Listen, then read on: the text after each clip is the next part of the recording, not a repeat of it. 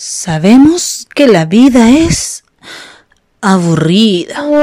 Y para eso te ofrecemos el mejor panorama.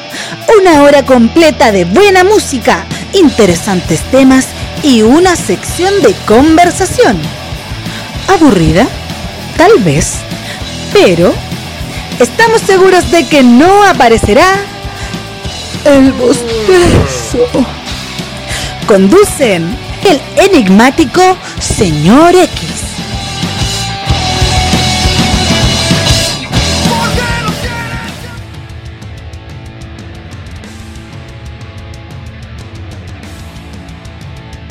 ¿Qué tal a todos? Les damos la cordial bienvenida a este, una vez más, su programa favorito, El Bostezo.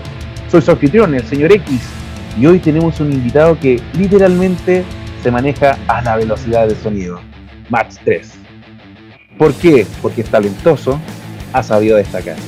Segundo, él es batero de una banda que personalmente me encanta, batero de Miguelitos, de profesión sonidista y para que tengan ustedes conocimiento de él, él tiene un toque y es el toque más peligroso del mundo. Hincha del Palestino, quiero darle una bienvenida, pero por supuesto a mi amigo personal, el señor Sebastián Niga Farías. ¿Cómo está, amigo Niga? ¿Qué tal, señor X? Hola, amigos de La Gaña Podcast y del Bostezo. Agradecido, pues, agradecido por la invitación acá al, al programa. Yo me declaro, la verdad, un fan de, del Bostezo y en, re- en realidad de toda La Caña Podcast. Escucho todos sus programas. Y nada, pues, un honor, como se dice, poder estar acá. También agradecido también por la presentación. Estuvo buena eso del talento y la velocidad del sonido, etcétera.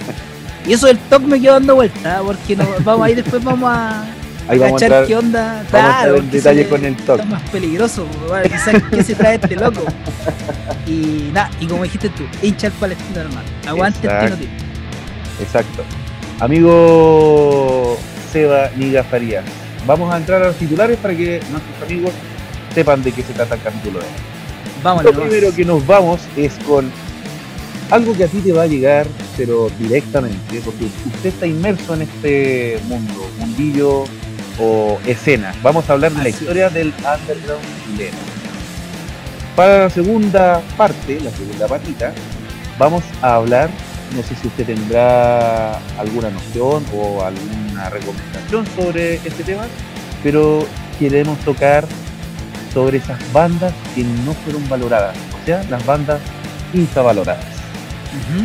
El tercer tema y el regalón de muchos, vamos a estar conversando de los hechos paranormales y el día de hoy tenemos una referencia a las brujas o brujos. Así que se nos va a llenar bastante entretenido. Amigo Niga, nos vamos a ir entonces con la primera canción de la noche, del día o de la tarde, depende de lo que ustedes estén escuchando. Esto es de nuestros amigos de Falsa Bandera y la canción CNC. ¿Usted sabe cómo es este acrónimo? sí, pues, por supuesto, yo creo que casi todos cachan. Eh, de hecho, hace poco los chiquillos sacaron un, Un video. un video letra, un video letra, Exacto. les quedó súper bonito. Eh, y este, este tema, claro, yo no lo voy a decir, porque no quiero que no, el niga es ordinario, toda la weá".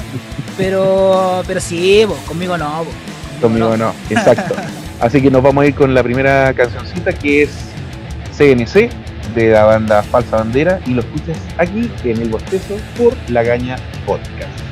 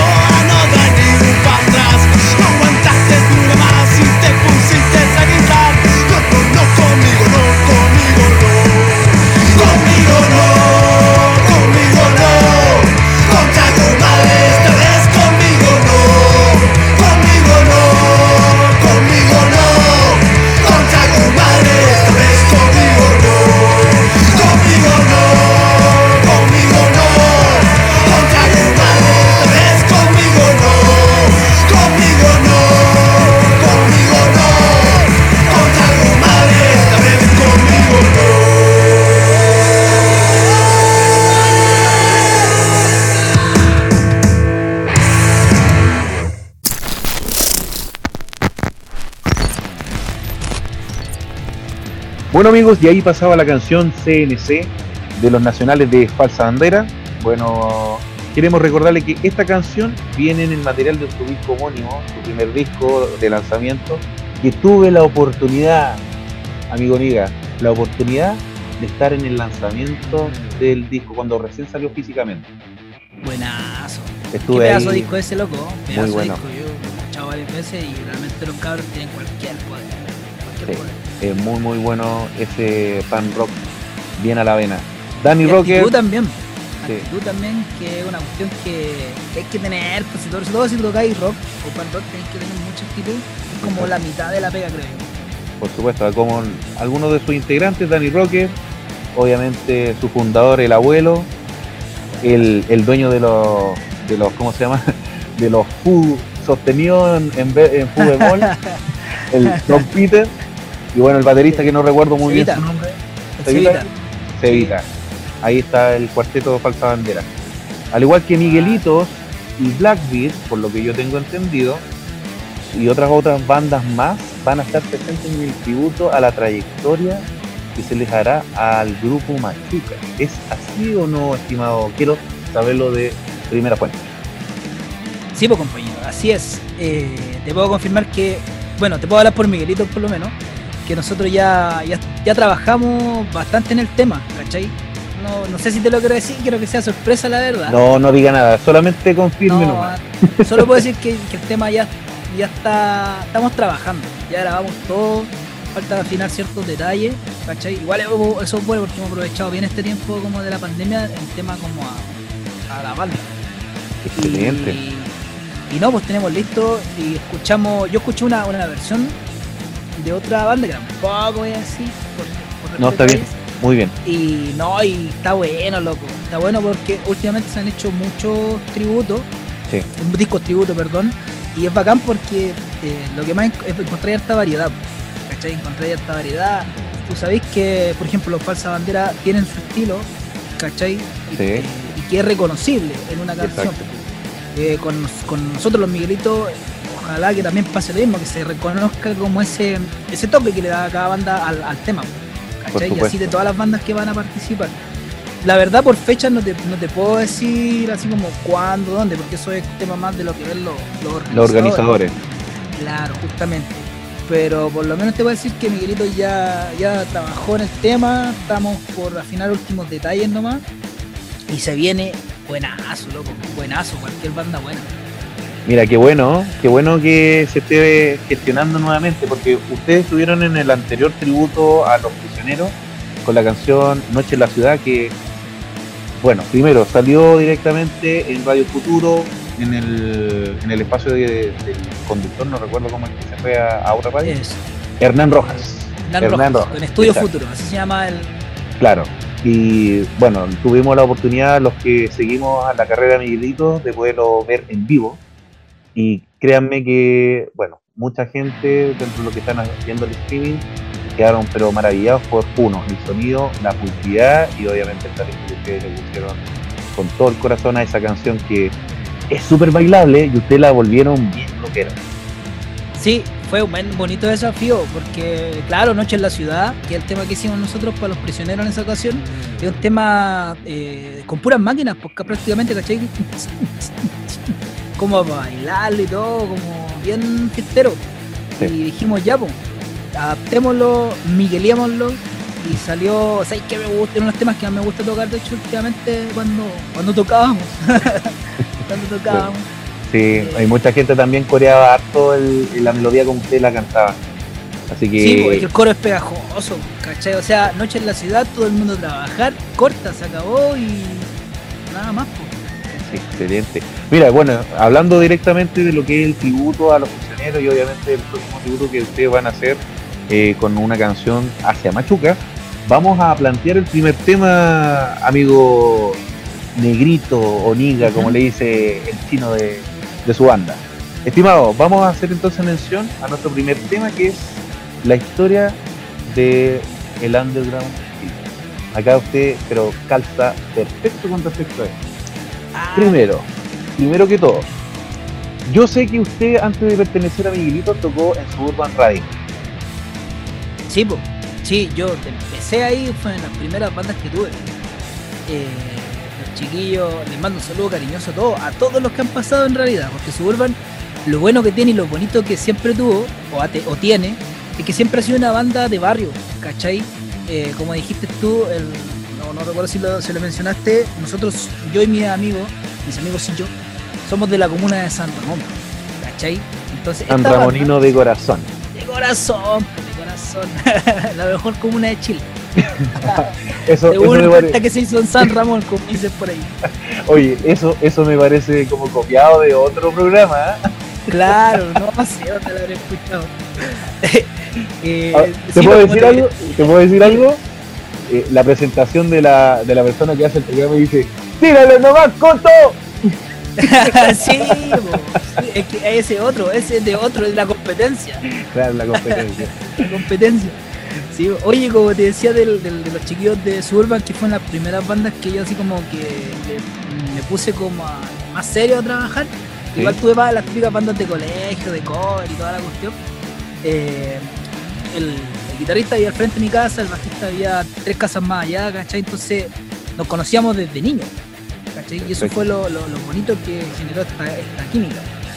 Eh, yo tuve un accidente, me quebré la clavícula, estuve un año sin tocar. Cuando volví ya las cosas no estaban igual, ¿cachai? Habían cambiado ya. Eh, entonces me puse a buscar como otro rumbo que yo quería seguir tocando. Y ahí viene eh, uno de las personas que yo más estimo dentro de esta escena, que es el chino. Le mando un saludo gigante a él. Eh, y este loco me, convenció, me convenció, vente para Miguelito. Está, era como un vil captador de talentos del sí, fútbol. estaba ahí a la espera del fichaje, cosa de poner la firma. Sí, pues no, si él sabe, yo, y él, yo sé que va a estar escuchando este programa y él sabe que él me dijo, lo intentó varias veces. ¿Cachai? Por temas de tiempo, de compromiso. Eh, no se pudo en un principio, ¿cachai? Hasta que me convenció. Me convenció este loco. Y ahí de ahí, ¿cuánto ya van? Escucha, yo eh, con los Urban desde el 2009 o 2007, creo, no, la verdad ya se me olvidó ya de cuando que, estábamos. Y con los chiquillos Miguelito desde el 2013, ¿cachai? Ya van 7 años. 7 años con la banda. Bueno, y directamente con respecto al underground, porque yo, por ejemplo, eh, quería hacer como una recopilación de la información que viene del underground en Chile. Esto, eh, bueno, se inició directamente con los movimientos populares de, rock, obviamente que era Tumulto, por ejemplo, eh, Los Prisioneros en, en, los 80, finales de los 70, que es cuando se llamaban los, los Pinchucas. Los Pinchucas. Claro, y acá siempre hubo como una marcación bastante, una tendencia. Siempre estuvo marcado por tres géneros. El género del, en este caso del metal, que incluía el heavy metal con el metal más extremo, el pan rock y lo que era toda la movida del, del hard, eh, ¿cómo se llama? Del hard rock. Por ejemplo, en el metal teníamos dos exponentes que fueron los, como los precursores, que era la banda Masacre con Pentagram, uno de los baluartes del, del, ¿cómo se llama? del underground, que después obviamente tomaron distintos rumbos, Anton Besenegger después formó otra banda y, se generó otra, otra gestión. Eh, en este caso también los personajes de Masacre, las personas de Masacre, yo conozco personalmente al bajista, a Lalo Baco, que es uno de los fundadores, junto con, eh, con el señor Tolik, con Janko Tolik, que es el guitarrista y vocalista. Y bueno, así como te decía, con Tumulto, Los Prisioneros, en la parte del, del punk están los fiscales, que son un baluarte, y en la parte como del rock más comercial, entre comillas, eh, tenemos los electrodomésticos. Dentro de todo esto, eh, Niga, te puedo comentar también de que se formaba la primera camada de bandas, se presentaba, por ejemplo, en las redes sociales, las canchas, los multicanchas, y que genera lo mismo que nosotros estamos generando, bueno, no nosotros, sino que ustedes como músicos, lo mismo que se está generando ahora, que hay que poder eh, abrir más espacio a lo que es la cultura musical, ya como el aporte. En base a esto que yo estoy comentando, Seba, dentro de todo lo que eh, podemos hablar de lo que es la historia de la música chilena, de todo lo que es el underground, ustedes tuvieron la oportunidad de, de estar presentando su disco en las calles con uno de los baluartes de, esta, de este movimiento underground, que eran los fiscales Sí, sí. Fue el, año del lanzamiento de ese disco, que fue el 2018. Sí. Eh, una tocada en un bar de, de Bellavista y la, bueno, la promocionamos a arte y todo y, por suerte salió bien bonita porque era justamente la primera vez que la presentábamos el, disco fue con, los chiquillos de los fiscales eh, y ellos o sea no sé si la palabra referente la verdad es que yo no me declaro un, loco un, seguidor de punk o un seguidor de los fiscales con todo el respeto que que, se pueda merecer la trayectoria. Exactamente yo finalmente uno de estas bandas la empieza a escuchar cuando soy más adolescente, ¿cachai? Eh, cuando empezáis recién a meterte con tu amigo, a salir a la calle, a escuchar hacer en ese tiempo, o CD para los más jóvenes, Y, te puedo reconocer, o sea, tengo que ser sincero que nunca fue como el punk mi, en mi inicio, yo empecé en otro, en otro rubro, ¿cachai? En otro, en otros mundos de la música. Eh, pero sí, no desconozco la influencia que tienen estos locos y las bandas que, tú también mencionaste, pues, ¿cachai? Tanto en el metal como en el caso de los Pentram, que son conocidos, pero no solo en Chile, ¿cachai? O sea, los locos pasaron de ser una banda que, como decís tú, tocando en locales chiquititos, pasaron a ser una banda que es reconocida dentro del, mundo del metal como uno de los, no sé si pioneros, pero por lo menos como uno de los de referentes. Hay bandas extranjeras que, que, dicen, ah, Penta, en Chile, bacán, mortal, ¿cachai? Y lo mismo, por ejemplo, no sé, por los prisioneros no necesitan presentación. Y el tema de los fiscales, puta, yo creo que la a veces la reputación te precede, como se dice, ¿cachai? Eh, y, esto es juicio, yo lo, o sea, más que juicio, este, este, esta afirmación yo la hago siempre desde el punto de vista musical. Yo a los chiquillos no los conozco como personas, no, no soy cercano a ellos, lo ubico, pero maya, ¿no? La verdad. Y musicalmente sé que son un referente tanto como para la cultura popular de, del punk en Chile, como también para, para, estas bandas que están saliendo ahora, ¿cachai? Que tienen, obviamente en algún momento escucharon algún disco o, alguna letra o alguna canción. O directamente pueden estar haciendo también lo que muchas bandas hacen cuando quieren iniciarse y no saben qué camino tomar y directamente hacer cover, más de alguna banda que hace punk ahora tiene que haber hecho, no sé, cover de los miserables o cover de los fiscales o de los mismos machucas. Exactamente, o sea, yo creo que no te podría dar una cifra, pero que muchos de los que estamos hoy en día haciendo música en el colegio, además que tocamos alguna canción de estas bandas, ¿cachai? O sea, el que el que no tocó a lo mejor, no sé, porque mató Marilyn, o el que, el que no se tocó un temita de, de, los fiscales cuando empezaron a hacer pan, o de, otras bandas. Eh, estaría mintiendo, sí, estaría, estaría mintiendo, claro, porque uno, ¿cómo se llama? Peláis el cable, peláis el cable con ciertas bandas y eso súmale la adolescencia que es súper. Eh, no sé cómo decirlo, cuando las hormonas te tienen, pero. Explosiva, explosiva. Explosivo, ¿cachai? La puta, hasta un tema te puede hacer como explotar y, andar loco. Claro.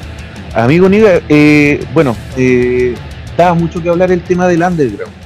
Yo no, más que de la historia del underground, a mí me gustaría poder conversar y obviamente tenerle el punto de vista tuyo. Eh, en cuanto a lo que es eh, los presentes o el presente del underground dado que, como me mencionaste tú anteriormente, estos son baluartes, los, las anteriores bandas que había comentado.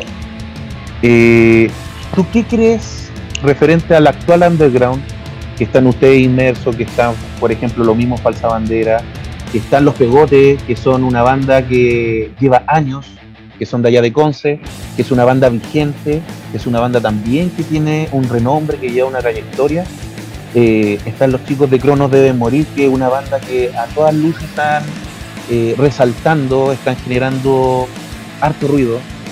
Este tipo de bandas que eh, son de la camada nueva, digámoslo así.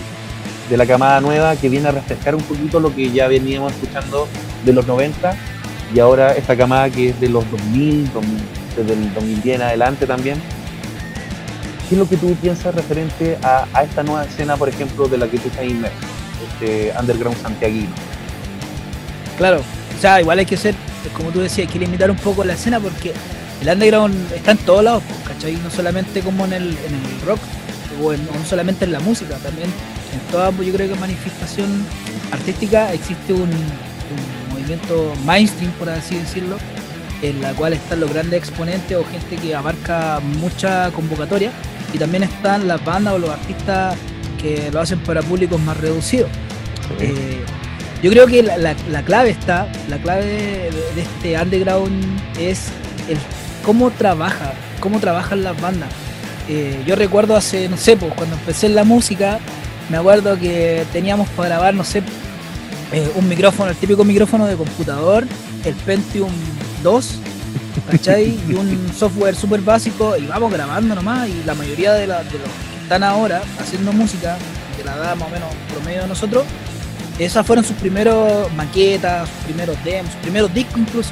Claro. ¿cachai? Y de a poquito se han ido perfeccionando, hay bandas que trabajan muy, muy profesionalmente y eso no tiene que ver con el hecho de que seas músico o no, de que ganes dinero o no con la banda, ¿cachai? Sino que tiene que ver con el respeto que tú le tienes a, tu proyecto, a tu trabajo, a tu obra. Claro.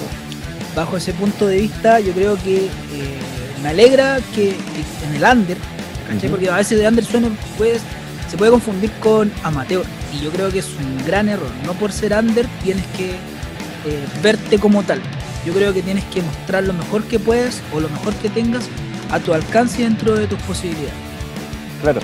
Es que si bien, por ejemplo, eh, hay mucha gente que cree que el under, como dices tú, es un movimiento muy amateur. Yo, por ejemplo, te puedo dar como información de que el grupo em, uh, Type of Negative, que es un grupo, un grupo que es un grupo muy eh, de la onda doom rock, del, en este caso del año 90, con Peter Steele. Esa es una banda que tomó renombre solamente porque el vocalista y bajista de la banda posó para una revista de, de desnudo, en este caso gay. O sea, la banda era super under. Y en base a esta publicación que tuvo Peter Steele en esta revista, la banda subió como la espuma. Pero recordar que si no hubiese pasado este esto, la banda hubiese seguido siendo under y muy pocas personas yo creo que hubiesen tenido acceso al contenido que tenía eh, ¿cómo se llama? Eh, Type of Negative. Entonces, como tú bien dices, el que uno piense que la, una banda sea underground no quiere decir que no sea profesional, porque Type of Negative, por ejemplo, con su disco Bloody Kisses, que es uno de los discos personales que a mí me encanta, eh, tú puedes encontrar una maravilla en cuanto a la ejecución de instrumentos. Si bien es muy limitado en cuanto a los recursos, pero sí la conformación de, la, de lo que es la, la métrica de construcción musical está bien hecha. Sí, o sea, eso es lo bueno de, estos tiempos también. Eh, una de las cosas buenas que tienen estos tiempos de que tú podías acceder a información que a lo mejor antes no se podía acceder tan, tan fácil. ¿Cachai? Sobre todo a estas bandas de menos renombre. Porque generalmente la, industria musical creo yo que está dominada por los mismos de siempre y es súper difícil como meterte en la grandes ligas actualmente porque todos tienen la posibilidad de poder mostrar su producto.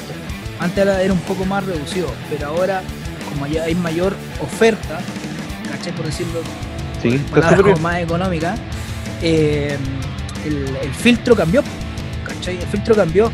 Entonces, eh, yo creo que, todas estas bandas, todas estas bandas que están todos los días creando, componiendo, haciendo letras, grabando videos, ¿cachai? Eh, yo creo que el under más que más que denominarlo como una manera de trabajo o, una categoría, yo creo que tiene que ser una es como una un, una especie de palabra, claro, o un paso que tú tienes en la cual tú te tienes que dedicar a esto, a lo mejor como ¿por qué under? Porque no va mucha gente, ¿cachai? Porque a lo mejor va poca gente, suele pasar, eh, o a lo mejor no tienes tanta convocatoria o gente que te escuche. Pero yo creo que ahí está la diferencia. Ahí está la diferencia. O sea, eh, hay una banda que se llama Berry Cherry.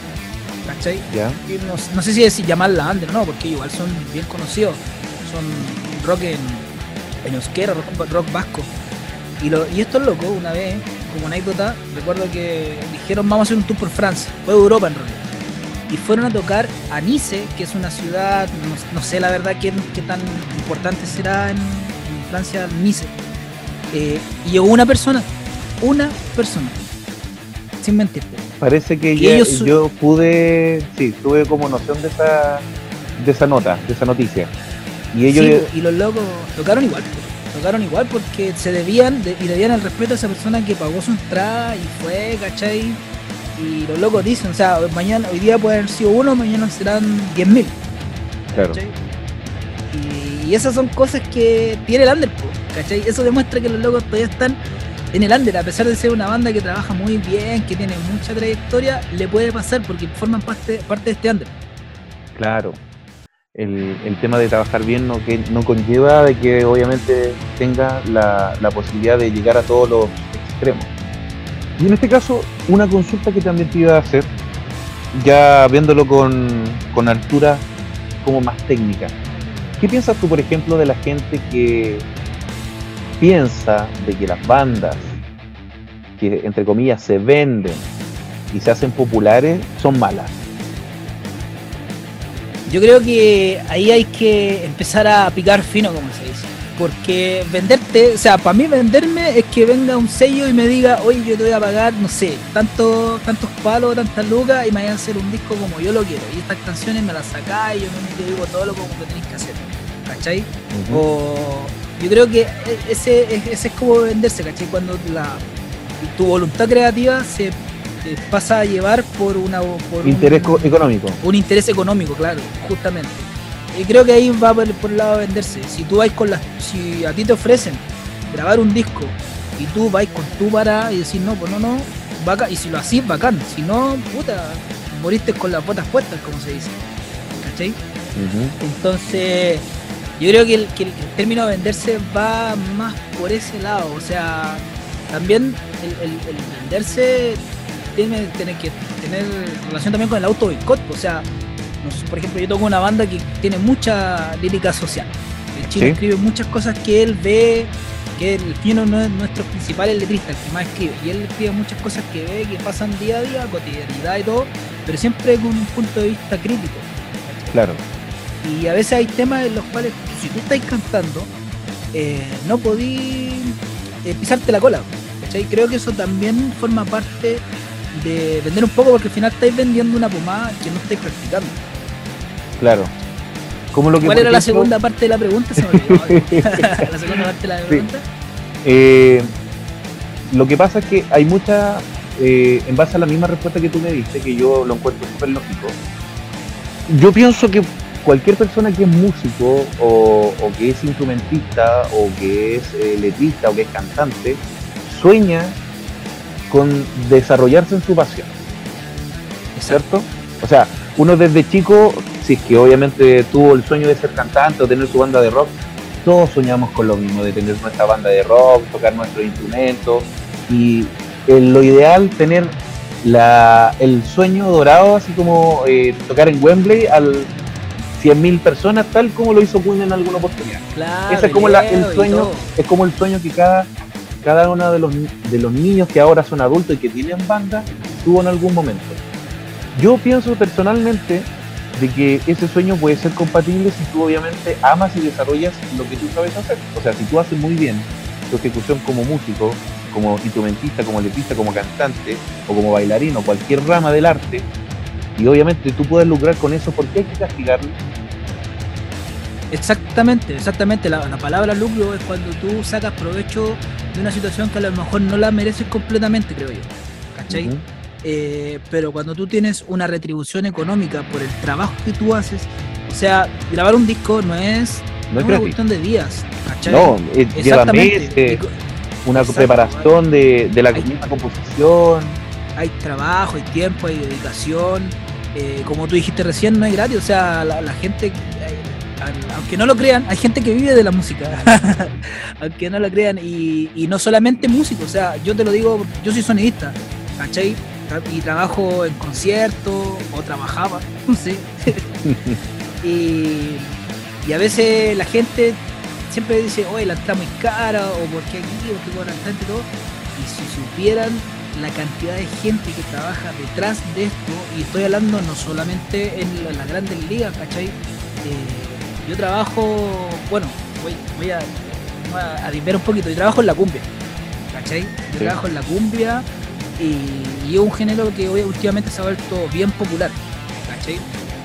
Pero, yo encuentro bien que, que, esa pega se pague, o sea, tú estás invirtiendo tiempo, hay, los músicos estudian años para poder para poder estar a un nivel aceptable, a un nivel eh, decente, siguen estudiando, invierten en su equipo, ¿cachai? Yo soy baterista y déjame decirte que puta, he gastado más plata en, yo creo que en baterías que, en, lo que más he gastado en mi vida, así como que tampoco, tampoco me compro todos los meses porque no me da el, el bolsillo, ¿cachai? Pero cuando se me mete algo en la cabeza como que puta de repente digo, ya, voy a juntar plata, ¿cachai? Y ahí vamos gastando, vamos invirtiendo, ¿cachai? Entonces, el, que tú saques provecho económico no es algo malo, es, más, es una. Yo creo que toda banda cuando empieza a caminar de más, más derechito, ¿cachai? Eh, eso va a llegar de por sí. Si tú, no sé, tú puedes vender merchandising, puedes vender tus discos, puedes recibir ingresos por tu escucha en las plataformas de digitales. Entonces, todas esas cosas yo creo que son una recompensa, una recompensa al, esfuerzo, al tiempo, al trabajo, etcétera. Y tampoco, o sea, no es una cuestión que nosotros vayamos a gastar la plata en, no sé, pues ya vamos a, tomar con la plata de la banda, no, ¿cachai? La plata, la plata se reinvierte en la banda y al final eh, te puedo decir que no he ganado ni 100 pesos conmigo, ¿cachai? Y si hemos ganado, se, sé, pues se guardan un disco, se compran pasajes. Entonces, es fácil de fuera, es fácil, a lo mejor se ve, tú puedes ver a lo mejor el disco o la tocata. Pero yo invito a la gente que el YouTube está lleno, está lleno el YouTube, el YouTube, como dicen los, los mexicanos. está lleno de, de, gente que trabaja en la música y te cuenta su experiencia, cuál es su trabajo y hay hay muchos muchos cargos en la música, no solamente el, el, sonidista y el músico, ¿no? ¿Cachai? Hay gente que trabaja en producción, en catering, en seguridad, en movilización, etcétera. Toda esa gente, puta, lamentablemente ahora, de hecho, por ejemplo, se ve, pues, eh, que era invisible, ahora se está viendo. Porque como no hay conciertos, toda esa gente que vivía gracias a la música y que trabajaba en la música, está tirado, ¿cachai? Entonces, no. A tu en respuesta a tu pregunta, yo creo que, no hay nada malo en sacar provecho económico de la música. Es más, si tú puedes vivir de eso, yo creo que es una de las cosas más bonitas que te puede pasar si te encanta la música. Por supuesto, es como te decía, el poder soñar con desarrollarte en lo que amas. Estimado, estimado Niga, el tema da para largo, pero obviamente como que la, el día y las horas van avanzando, quiero, quiero que en esta oportunidad usted eligió un par de temitas y vayamos a la presentación de este tema que usted eligió. Por favor, le cedo el micrófono. Ya, pues, gracias, gracias. Oye, mira, eh, yo tuve que elegir dos temitas. Acá vamos a presentar el primero. La verdad, me costó harto decidirlo porque me gustan muchas bandas y me gustan muchas canciones también. Aunque más, personalmente, soy más de disco que de canción. Eh, chute, dije ya, ¿cómo lo hago? Pongo un tema de mi banda favorita, que todavía no lo voy a decir porque se va a ir al final. o pongo un, tema que me guste mucho y al final dije ya, ¿sabéis qué? Voy a poner dos canciones y la primera va a ser por la letra. La primera la elegí por la letra y la segunda la elegí por simplemente porque es la banda que más me gusta. Y la primera de esta es de una banda de Alicante. O sea, perdón, es de, de Castellón. Castellón de España. Castellón, España, tío. Y estos son los malos vicios, estos locos llevan puta, 20 años por lo menos. Y eh, a mí por lo menos yo he rayado siempre la papá, porque lo encuentro muy muy buenos. Eh, esta canción se llama No llueve para siempre. La elegí porque corren tiempos muy cuáticos. Hoy día me tocó salir a la calle después de harto tiempo, así como estaba en la casita. Y realmente se ve cuática la situación, sobre todo para la gente con, más vulnerable. Entonces, son momentos que te, pelan el cable de tu cabeza, ¿cachai? De tu cuerpo y todo. Eh, pero esta, letra te invita a que tú eh, te levantís, ¿cachai? Y digáis, no, por lo esto va a pasar, esto va a pasar y esto va a pasar. Y ya nos vamos a estar riendo de esto. Por eso, como dice la canción, no llueve para siempre. ¿cachai? No siempre van a haber momentos malos. A lo mejor es un momento malo y, y para muchas personas. Pero, como dicen los malos vicios, no llueve para siempre. Perfecto, entonces con esta introducción y obviamente gran reseña, nos vamos a escuchar No llueve para siempre en el bostezo por la caña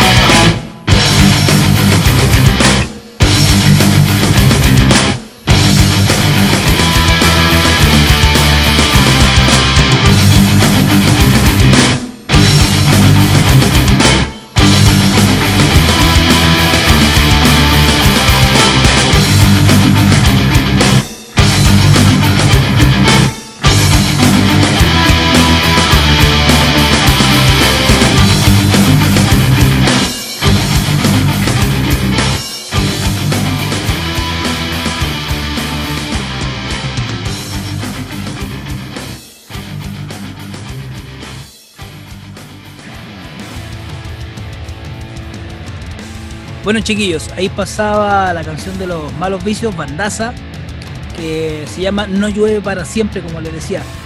Pónganle ojo, más que ojo, pónganle oreja a esta, a esta banda, loco. Lleva mucho tiempo, no sé si qué tan conocida será por estos lados, por, Latinoamérica, pero es buena, loco. Así que tiene, combinan el, rock con el ska, el- el rock, un poquito de hard rock, no sé, de todo un poco eh, guitarra súper bonita, ¿cachai? Armónicas, no la, no los instrumentos, sino que las guitarras son armónicas. Y letras, eh, yo creo que lo que más distingue a estos locos, aparte de la letra social, es la letra in- introspectiva, ¿cachai? Y así que, no, pues, pónganle harta oreja nomás. Este tema, como les dije, lo elegí por un tema, más que una letra que me llegara muy cercana, lo elegí porque es una letra súper que tiene que ver con la contingencia actual, ¿cachai? Claro. Así que es como un empujoncito al, al- al ánimo diario que podemos tener. más que nada por eso yo elegí el, el tema, señor X. Perfecto. Muy claro quedó y obviamente vamos a, a escucharla nuevamente en, en nuestro letargo, por ejemplo, en nuestra cama, en nuestro sillón, disfrutándola para poder tener un poquito más de, de conocimiento de esta bandaza. Estimado, vamos a, vamos a dar nuestra red de contacto para que nuestros amigos, obviamente nuestros escuchas, puedan tener noción de dónde nosotros los alojamos. Quiero comentarte que en nuestras redes sociales actualmente tenemos en nuestra página de Facebook, nos pueden ubicar como La Gaña en nuestra fanpage. En Instagram nos pueden ubicar como lagana.cl. En nuestro canal de YouTube, ustedes nos ponen en el buscador de YouTube como La Gaña TV. Separado o junto da lo mismo, aparecemos de forma inmediata. Tenemos nuestra base de datos neuronal, que es nuestra web, www.lagaña.cl y obviamente la red de distribución de nuestros podcasts, que es a través de La Gaña Podcast en Spotify y también en Mixcloud nos pueden ubicar como La Gana CL. Estimado Sebastián, me pongo un poco más serio, me voy a sentar en mi asiento de Mickey Mouse, bien Eh, serio, eso, muy serio. Me voy a poner mi corbata claro. multicolor. Estimado, quería comentarle que muy pronto en Santiago vamos a presenciar el Pacto de Reyes. El pacto de reyes, la verdad. Me va a creer que no, no sabía nada sobre No sabía nada. ¿De qué se trata esto? A ver. Le comento, es algo muy bueno, amigo mío. La banda Familia Honor muy pronto lanzará su nuevo álbum y te cuento algo, viene con una ayuda logística desde las Europas. Así que-. Así que hay que ponerle harta oreja, como dijo usted. Recuerden, amigos, Pacto de Reyes muy pronto en, nues- en todas las tiendas de streaming respecto a, a la banda Familia de Honor. Pacto de Reyes. Bacán, bacán. Vamos a estar ahí atentos ahí a lo que publiquen los, los chiquillos pronto. Exacto. Estimados, vamos a pasar al segundo tema de conversación. Y acá. Eh, tiene como que ver un poquito con lo que habíamos hablado con el anterior tema, que era de el la, la historia del underground, obviamente que ti, a ti también te, llega esa noción. Pero ahora vamos a conversar de esa banda que en algún minuto pintaba para llegar al estrellato y tal como sonó el logo desinflado, se pinchó, se desinfló, no sabemos qué pasó, pintaba para buena, pero quedó ahí en el, en el camino. Estas son las bandas infravaloradas, que no sé, por ejemplo, tuvieron, alcanzaron un éxito comercial y una, una reputación mundial en algún minuto, pero que después, ¿qué pasó con esa banda? Pintaba buena y no, no siguió más. Entonces, por ejemplo, yo en, en un caso, yo siempre digo que Def Leppard para mí es una de las bandazas de, de los 80 que, que dije, ¿por qué no fue más que, por ejemplo, no sé, que los Guns N' Roses, facturando millones? Siempre fue como una banda de segunda línea. No, no así como, por ejemplo, los Aerosmith, que siempre estuvieron como cabeza de cartel, o los mismos Guns N' Roses, o no sé, como The Who, que también fueron cabezas de cartel. ¿Qué pasó con Def Leppard? O por ejemplo, eh, también podemos hablar así como más contemporáneo. Tú conocías Slipknot, ¿cierto? Claro. Slipknot es una banda de new metal que eh, agregó elementos súper característicos que era el tema de los disfraces y esas máscaras. Al principio eran overol- overoles y máscaras. Te cuento que más o menos de forma simultánea había otra banda que también gestionaba lo mismo, hacía el mismo estilo musical, se llama Mushroom pintaba para buena, de hecho tenía canciones un poquito más, más agresivas, era como más industrial, y también quedaron ahí como segunda línea. De hecho, hubo como una, entre comillas, como los fans de Slipknot decían que les copiaban a los locos de eh, Mushroom que les copiaba a Slipknot y viceversa, así como que se copiaban entre sí. Bueno, temas así hay por montones. Pero en este caso, amigo Niga, usted me estaba comentando fuera de, de micrófono de una banda que usted dijo que en algún momento estuvo con los Big Four, los famosos Four del, del track. Cuéntenos. Sí, pues, estábamos conversando en, en la pausa. eh, de esta banda, de hecho, hay, hay un, hay un documental que se puede ver en- a través de, de- de los streaming. Diga Eh, nomás, diga, sí. Aunque ¿sí? no ¿Se nos paguen, pero sí, dígalo nomás. Empieza con N y termina con Netflix. sí, pues si pueden echarle un vistacito si es que no lo han visto ya. eh, habla de, de Anvil, que es una banda, la verdad yo no lo conocía. Mm, confieso que dentro del mundo del metal cacho más como la- las grandes bandas, pero no soy tan interesado como en el mundo más eh, under o estas bandas infravaloradas. Y cuenta la historia de estos locos, o sea, como tú me tú dijiste, estos locos los 80 andaban por todos lados, o sea, había tocata, o concierto mejor dicho, donde no estuviera no sonara el nombre de Anvil. ¿Cachai? O sea, si te podís hacer una gira con Anthrax, con Metallica, es porque la estáis pegando a Anvil, ¿cachai? Esto Claro. en los 80. Y el documental, como te digo, muestra cómo estos locos pasaron de ser una gran promesa, o sea, podrían haber sido eh, bandas icónicas del metal hoy en día, Sí, pasaron a, a prácticamente desaparecer. O sea, son bandas que siguen, pero como que ya no, no, no salen. ¿cachai? Están ahí, pero, pero ahí quedaron. Entonces, estos locos, de hecho, lo muestran en su coti- cotidianidad, sí. trabajando, o sea, como, como así como yo trabajo en mi pega y, y toco, los locos en la misma, ¿cachai? Y yendo a bares, que no llegaba mucha gente, o yendo a bares y el bar no les pagaba. O sea, todas esas pellejerías, como se dicen, eh, pasando en una banda que en los 80 la, La rompieron. todo la reventó y claro, y miráis el presente chuta, ¿qué pasó? ¿Tomaron malas decisiones? ¿O la industria fue mucho? ¿O no pudiste con, con el éxito? O sea, que pueden haber muchas, muchas, Muchas variantes, sí. En el caso de Def como tú decís, claro, en los 80, en todo festival gigante de estos de mega festivales, ahí estaba Def Leppard. en todos lados igual. Y ahora, o sea, con el tiempo, perdón, se fue de a poquito, de a poquito, como, como desvaneciendo. Yo creo que tiene que ser, son muchos factores, ¿cachai? Decisiones, eh, integrantes también. A veces, a veces una banda puede irse picada por, por la salida de un integrante y eso suele suceder, suele suceder generalmente con los vocalistas, por ejemplo, que es como Sí. el frontman, en la voz de la banda, que a veces por temas ya sea contractuales, temas de relaciones, temas hasta de ego, se te va el vocalista o se te va la persona que, que es como la mente creativa del grupo y, y perdí prácticamente casi todo el valor que tenía esta banda. Por supuesto. En base a lo que tú me dices, por ejemplo, podemos colocar. eh, no es una banda infravalo- infravalorada, pero sí sus dos discos que sacaron con un vocalista nuevo eh, hicieron que tuvieron una decadencia esta banda, que me estoy refiriendo a Iron. Cuando se fue eh, su vocalista icónico, por decirlo así, porque no fue el primero, sino que fue el segundo, pero más icónico, eh, ¿cómo se llama este? Eh, Bruce Bruce Dickinson. Bruce Dickinson, cuando él se fue, cuando se retiró, después llegó Blaze Beller, claro. el tercer vocalista.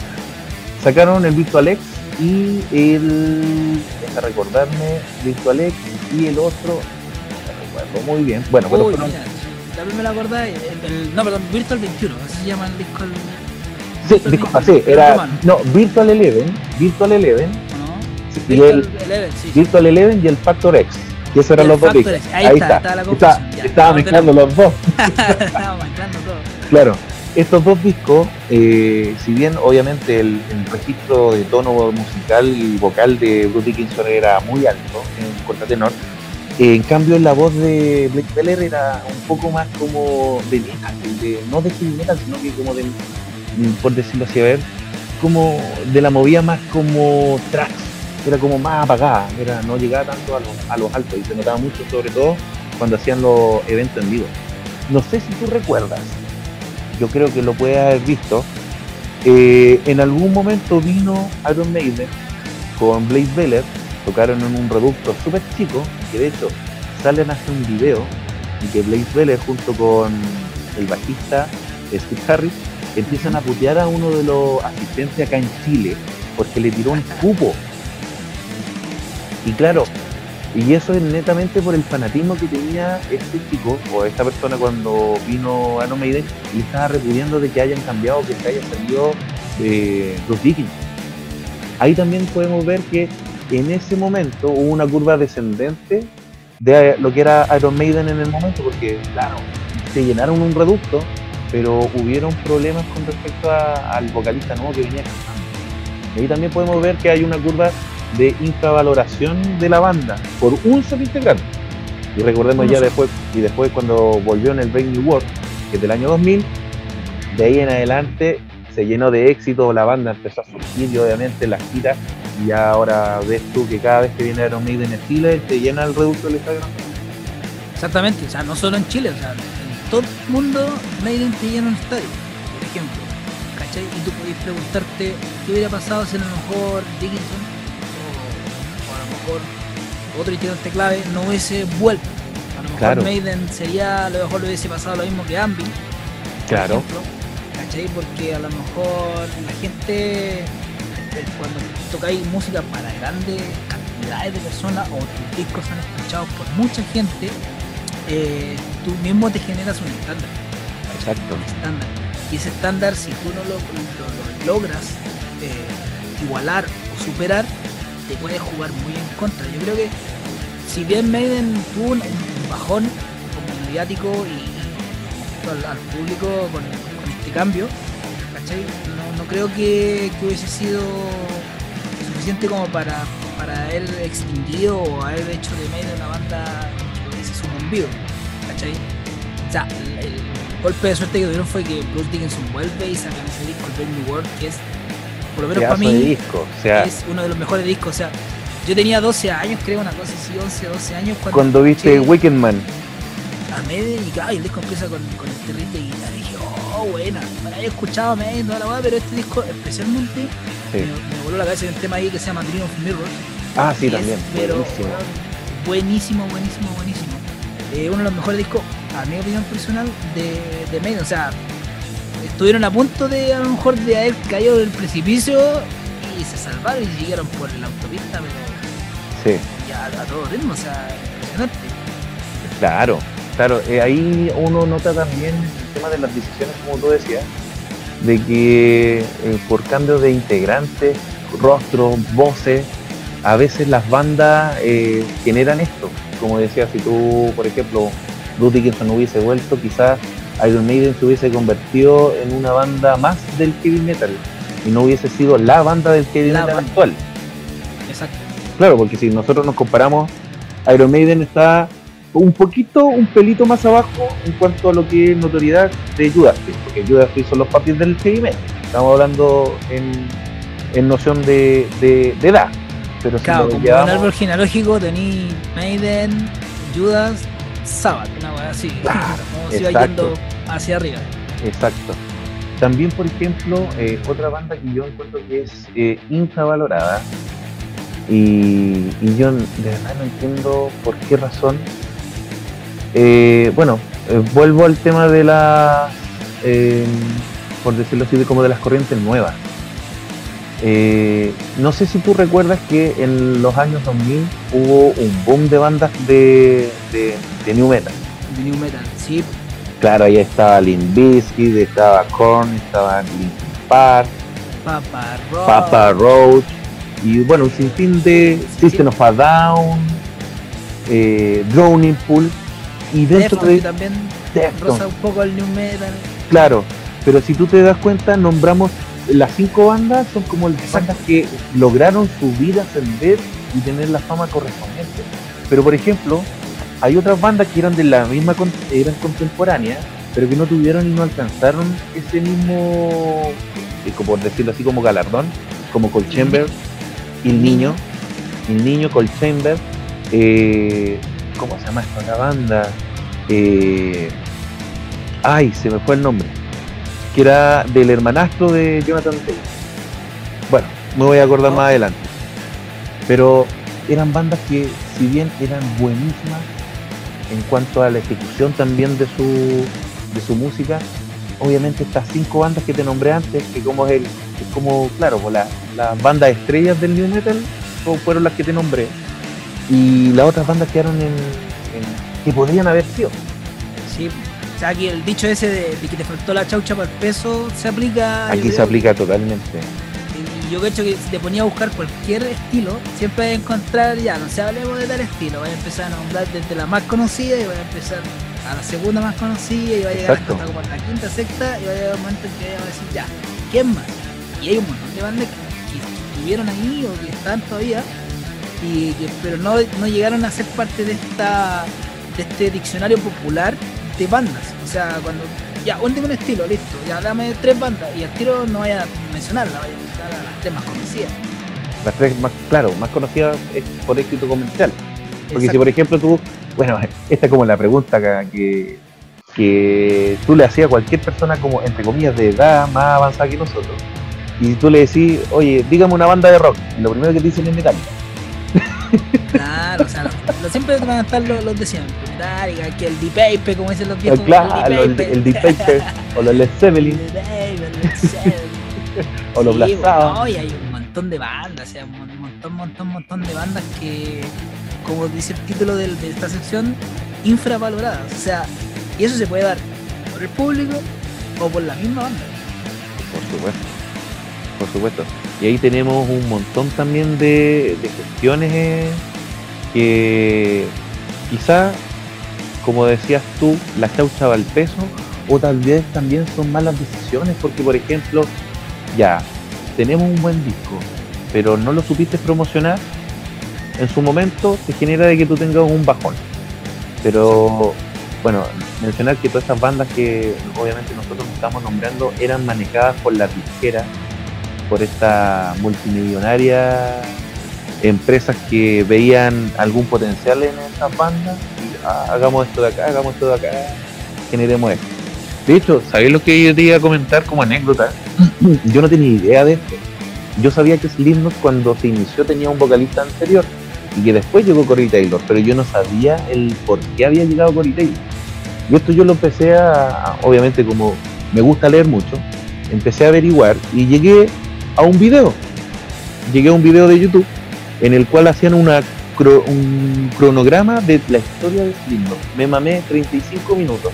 Yo creo que no aprendí nada, pero se los quiero comentar igual. Eh, ¿Tú cachai la banda paralela de Corey Taylor? Se llama Stone Sour. Stone Sour, claro. Ya. Corey Taylor y Slipknot estaban postulando, oh, disculpa, Corey Taylor con Stone Sour y Slipknot por su parte estaban postulando para poder tener un contrato con una disquera que era Sun Records. Esa disquera dijo, tengo potencial con eh, Slipknot porque tienen esta cuestión de las mascaritas y que se ven bien toda la cuestión, pero no me gusta cómo canta este loco. Entonces, ¿qué es lo que hicieron? Le propusieron a Stone Sour, Corey Taylor, yo te promociono como vocalista, pero si tú tocáis con Slipknot. Entonces ahí podemos decir que se metió mano y se formó lo que todos conocemos. Y de ahí salió el disco que, puta, eh, el disco de, de- de renombre que se llama Slipknot, en donde salen eh, todos los integrantes de la banda con el típico overol naranjo, Claro. que es el, el disco homónimo, y de ahí en adelante empezamos con la, la carrera y la trayectoria de, de esta banda. Pero si te fijáis, si no, ¿qué pasa si hubiese Slipknot seguido con su vocalista anterior y hubiesen determinado que el vocalista seguía y no se hubiesen vendido? Hubiese pasado lo que lo que estábamos comentando recién. Exacto, hubiese sido una banda más. ¿cachai? Una banda más. A lo mejor hubiesen seguido tocando y todo, pero no hubiesen sido lo que es el Slipknot hoy en día. O sea, una banda que te llena. Exacto. sí. Y ahora, y si no sé si te has dado cuenta, yo, como te digo, yo no tenía ni idea de la historia de lo que era Slipknot y Stone Sour, que eran contemporáneos. No tenía idea. Yo pensé que Stone Sour era un proyecto paralelo que tenía Corey Taylor porque se había aburrido de cantar culturales. Pero no, pues, o sea, y darle a entender de que ya, Corey Taylor igual fue inteligente, el buen agarró masa, masa, masa, generaron esta expectación porque estos locos no mostraban sus caras y al momento que mostraron sus caras, el Corey Taylor fue uno de los íconos, entonces lo reconocieron, este buen aprovechó la instancia y ¡pum! Esta es mi banda, la presento, se llama Stone Sour. Con- Estimado, ¿le parece si Diga. seguimos a la siguiente etapa? Sí, pues por supuesto, vamos nomás. Vamos a presentar en este caso una cancioncita aparte del, de lo que es conversación, también es música tenemos acá. Y ahora vamos a, a presentar, les quiero presentar una, yo creo que es una de mis bandas, no favoritas, yo no tengo bandas favoritas, pero sí que escucho demasiado. Y es porque tienen un sonido súper fresco y quieren, esta banda canadiense quiere rescatar mucho lo que es el sonido del hard rock, del viejo hard rock, pero modernizando. Les quiero presentar y dejarlos, eh, pueden disfrutar esta canción que se llama Dance, Dance, Dance de la agrupación canadiense Tanco Jones. Recuerden que ustedes lo pueden escuchar en el bostezo o la gaña podcast con nuestro invitado especial, Sebastián Liga Farías. Ahí está con Danco Jones, Dance, Dance,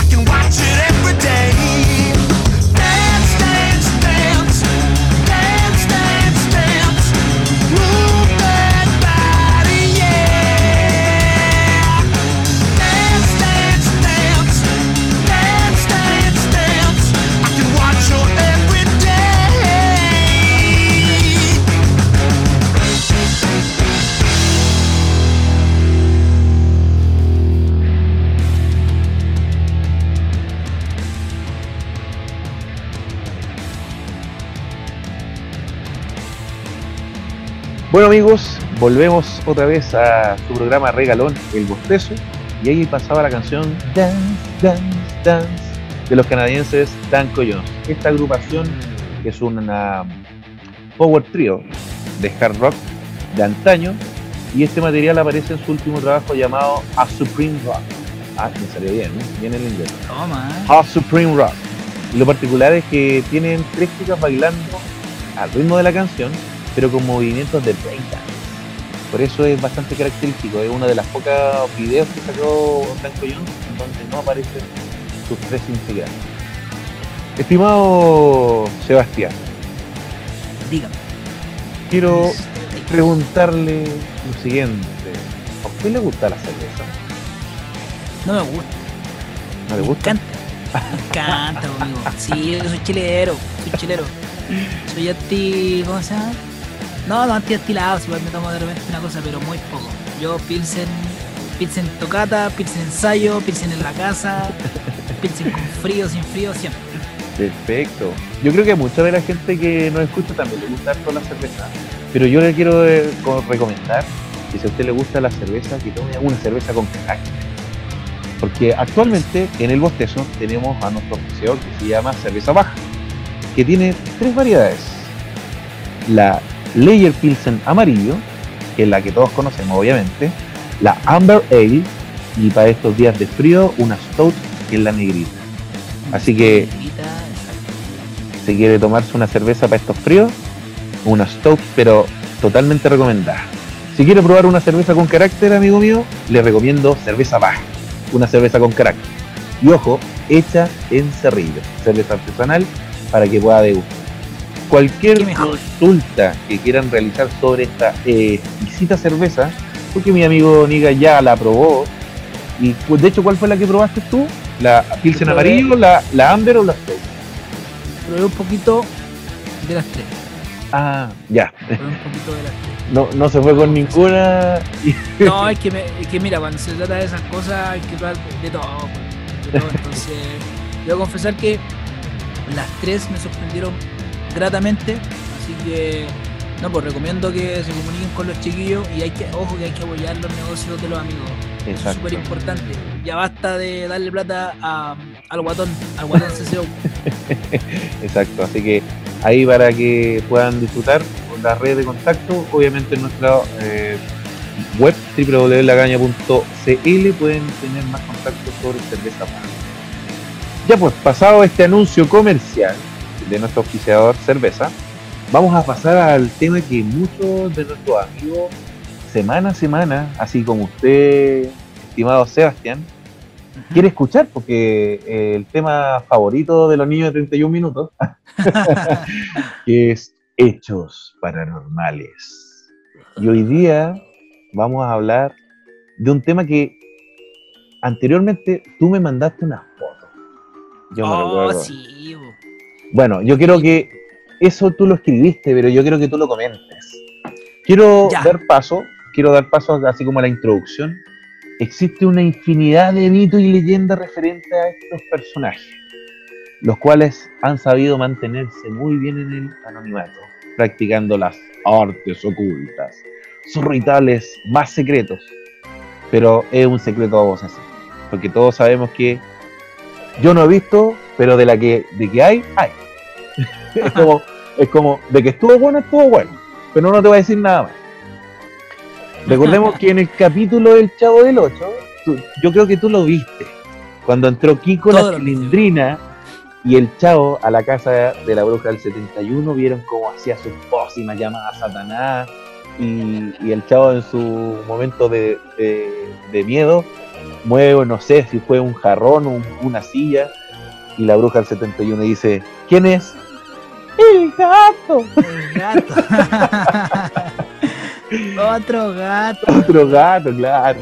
Bueno, de eso vamos a hablar hoy día, Seba. Vamos a estar hablando de lo de- que obviamente genera mucho ruido y es el tema de los brujos y brujas en Chile y obviamente en todo el mundo. Por favor, yo le voy a conceder el micrófono, pero a plenitud, para que usted pueda comentar lo mismo que usted me mandó hace unos 3, 4 semanas atrás. Pueda comentarme qué es lo que pasó con esa fotografía. Ya, sí, mira, esta, la verdad, esto me lo contó un amigo. Ya, me lo contó un amigo, eh, un compañero de trabajo. El Rodrigo se llama, le voy a mandar un saludo cariñoso a él. este además que está escuchando. Eh, esto le pasó a su hermano hace unos años atrás. Y siempre, siempre le he dicho que me, que me cuente la historia, o sea, en reiteradas ocasiones le he dicho que la cuente porque me parece muy atractiva, eh, pero tampoco me hubiese- es una historia que me hubiese gustado vivir personalmente, ¿cachai? Porque igual, bueno, eh, yo te mando unas fotos como tú ves.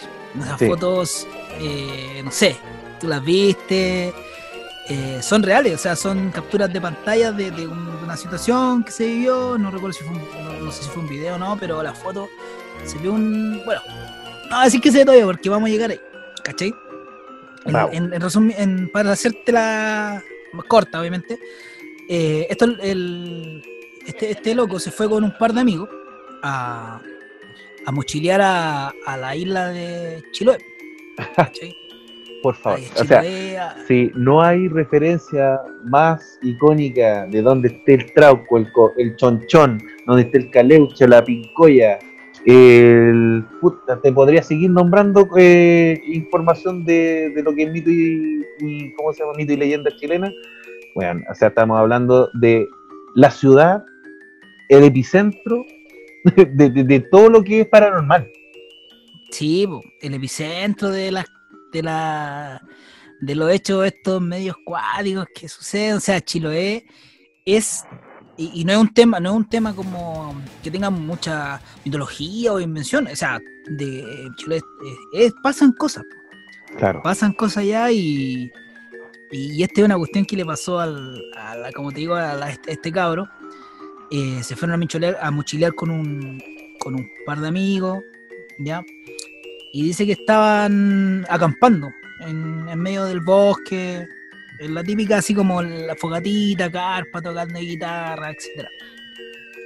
Y llega un, un caballero, un- una persona ya, no sé, 50 años promedio aproximadamente, eh, se les presenta y le dice, hola chiquillos, ¿qué están haciendo? Nada, aquí. A ellos les pareció raro que, se le apareciera a esta persona en, la noche, ¿cachai? O sea, 2 de la mañana, 3 de la mañana, no era hora normal para que se, se aparezca alguien. Eh, la cuestión es que este caballero le preguntó si tenía cambio de mil pesos. Él tenía un billete de mil y necesitaba cambio en monedas. A los chiquillos igual les pareció raro, pero no le prestaron mayor importancia. Hicieron un par de monedas, todo al final. eh, como cacharon que podía haber estado, no sé, pidiéndole una monedita, la clásica, los cabros hicieron, no sé, ponte tú un mil tres. Y le Ya. pasaron las monedas, ¿cachai? Le dijo gracias y todo, y le dijo, oye chiquillo, cuídense porque por acá es medio peligroso, así que traten de andar acompañados, no se, no se alejen mucho, etcétera. Ya. Eh, ah, y le dice, también le menciona que est- esta zona donde estaban ellos era una zona de brujos. ¿y cachai? Y después de las 12, eh, hay una fecha que es justo después de la medianoche del, de los lunes. Ya. Este es como donde lo- los brujos de, de Chiloé salen de carrete, por decirlo así. Y salen. El, sofía. ya. Ya. Exactamente. Eh, el- ellos estaban iluminados solamente por la luz de la fogata, por lo tanto el tipo tampoco se veía muy, muy, muy definido, muy claro. Ellos lo veían como del torso por arriba. ¿Cachai? Se fue, listo, perfecto. Y ellos decían que de repente como que se quedaban callados y escuchaban fiestas justamente, así como... ¿Cachai? Como que había... Justamente eh, estaba... Como que había un hueveo. carrete Había un hueveo. hueveo, como se dice. ¿Cachai? Eh, ya quedaron medio perseguidos, medio cachó toda la cuestión y se fueron a acostar. ¿Cachai? Al otro día, estos fueron como al, al pueblo a, a buscar provisiones, comprar cositas y todo, y estaban como una picada comiendo, hablando del tema. Y, y la típica, la típica loca ahí con el, con la oreja parada, la que estaba atendiendo, escuchó esta, esta situación po, y se le acerca y le dice, oye chiquillo, mira, sabes que me, me pareció, eh, lo estuve escuchando, etcétera, y, yo sé lo que les pasó. Yo sé lo que les pasó, dice, yo, el- si dicen que el tipo les pidió plata, ¿cachai? Y ustedes le dieron, es importante que no le hayan quedado debiendo, ¿cachai? Ahí como que al tiro le- les, les pasó algo, le- le- les pareció raro. Ya. y, le, y le empezó a describir, la, esta, esta señora le empezó a describir cómo era, eh, sin ni siquiera haber estado presente ella, ¿cachai? Y, y le, le describe rasgos súper característicos que ellos lo vieron. Por ejemplo, esta persona se tambaleaba mucho al caminar. ¿Cachai? Se tambaleaba mucho al caminar, lo cual justamente era como lo, lo estaba mm, describiendo la persona La señora, sin la señora, justamente. Entonces, ella le dice que bueno que no le quedaron debiendo, chiquillos, porque ustedes encontraron, vieron al trauco, ¿cachai? El trauco, ella les dice que es el guardián del bosque. Y siempre se le parece como a la gente que no pertenece ahí, ¿cachai? Con esta misma, con, bajo esta misma mm, eh, sistemática. ¿cachai? Claro, pedirle moneda.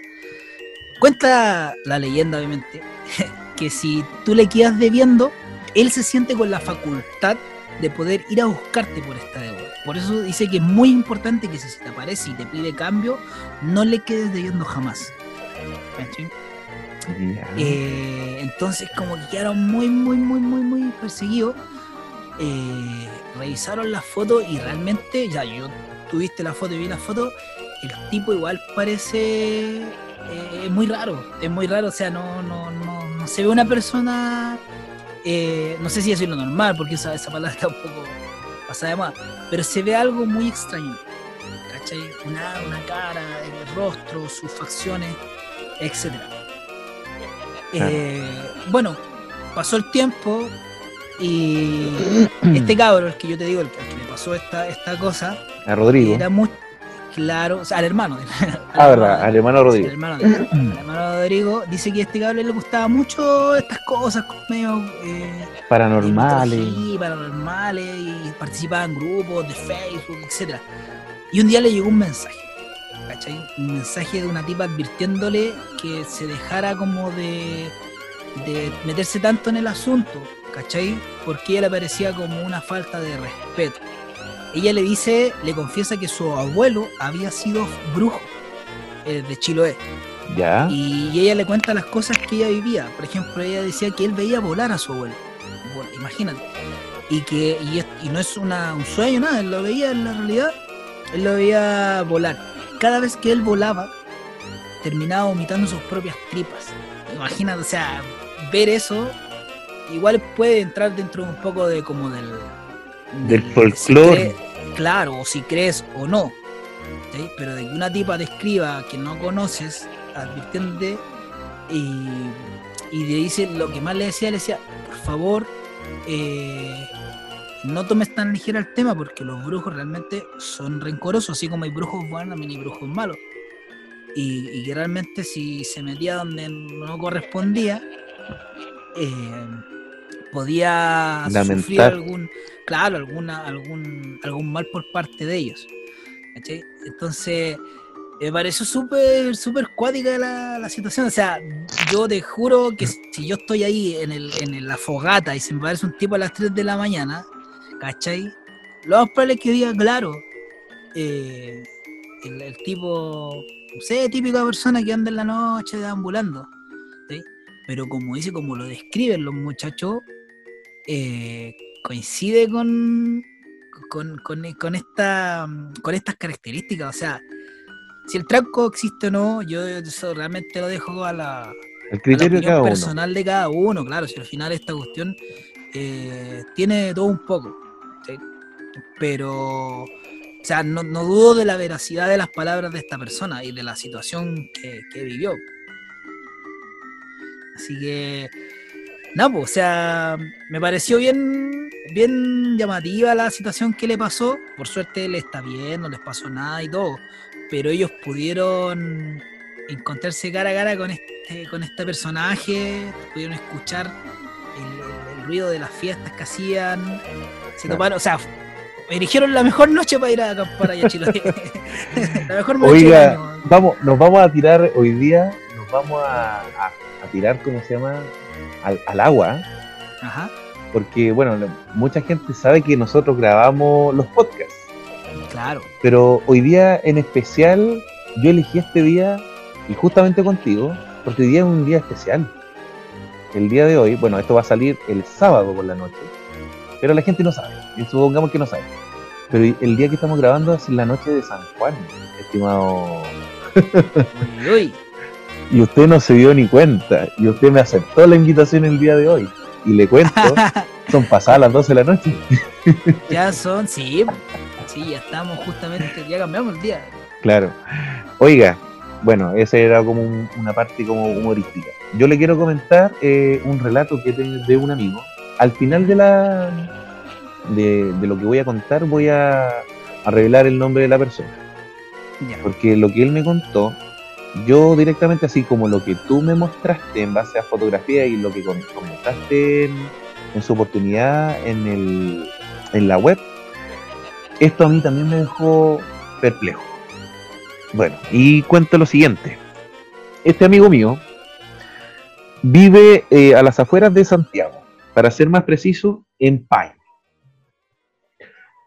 Me cuenta de que él iba casi siempre a una parte que eh, denominaban, eh, ¿cómo se? Bueno, no recuerdo muy bien el nombre, pero iban siempre a esta parte. ¿Y qué lo que hicieron? Eh, se fueron a jugar, se fueron a tocar guitarra, se tomaron sus copetes, obviamente como todo cabros chicos, 20, 22 años, viviendo la vida loca y disfrutando de la naturaleza. Resulta que pasó el tiempo, pasó los minutos, pa- pasaron las horas y se le empezó a hacer tarde, pero entonces empezó a oscurecer. Como obviamente esto está en una región, en una provincia de Santiago que es bastante campo, los chiquillos eh, habían caminado como 5 kilómetros, como 5 kilómetros desde Paine hasta parte de acá. Entonces, para no gastar plata, lo que me cuenta él es que quisieron devolverse a pata, caminando. Se fueron caminando 5 Se fueron- kilómetros. Claro, sí. Hoy en todo caso 5 kilómetros no es nada, bo. No es nada. Pero 5 kilómetros depende de la situación también. Claro, depende, depende de la situación. Pasa lo siguiente, que fueron atravesando todas las parcelas que estaban ahí, obviamente, para poder eh, llegar al camino donde tenían que seguir caminando.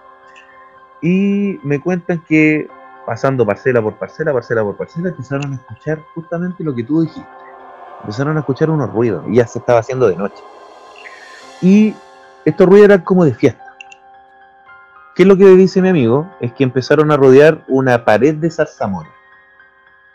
Se dieron cuenta que por ahí pasaba como una especie de río.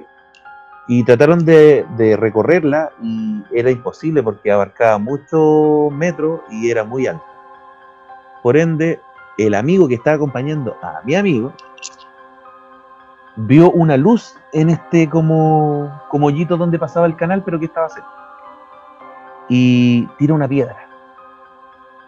Obviamente, al tirar la piedra, la luz apaga y a estos chiquillos le empezó a dar miedo porque me contaba de que los sonidos ya se habían acabado. Entonces se apaga esa luz que ellos estaban mirando y salen corriendo, salieron corriendo, salieron corriendo. Dentro de la anécdota que me cuenta mi amigo, de que donde salió corriendo, eh, él se cortó con un alambre de púa su cuello y además se cortó un testículo No, se rajó un testículo con, con, ¿cómo se llama? Con un alambre de púa. Bueno, esa es como la parte graciosa. Su amigo, eh, su amigo obviamente también sufrió algunos percances con esta alambre de púa, como estaban atravesando estas parcelas.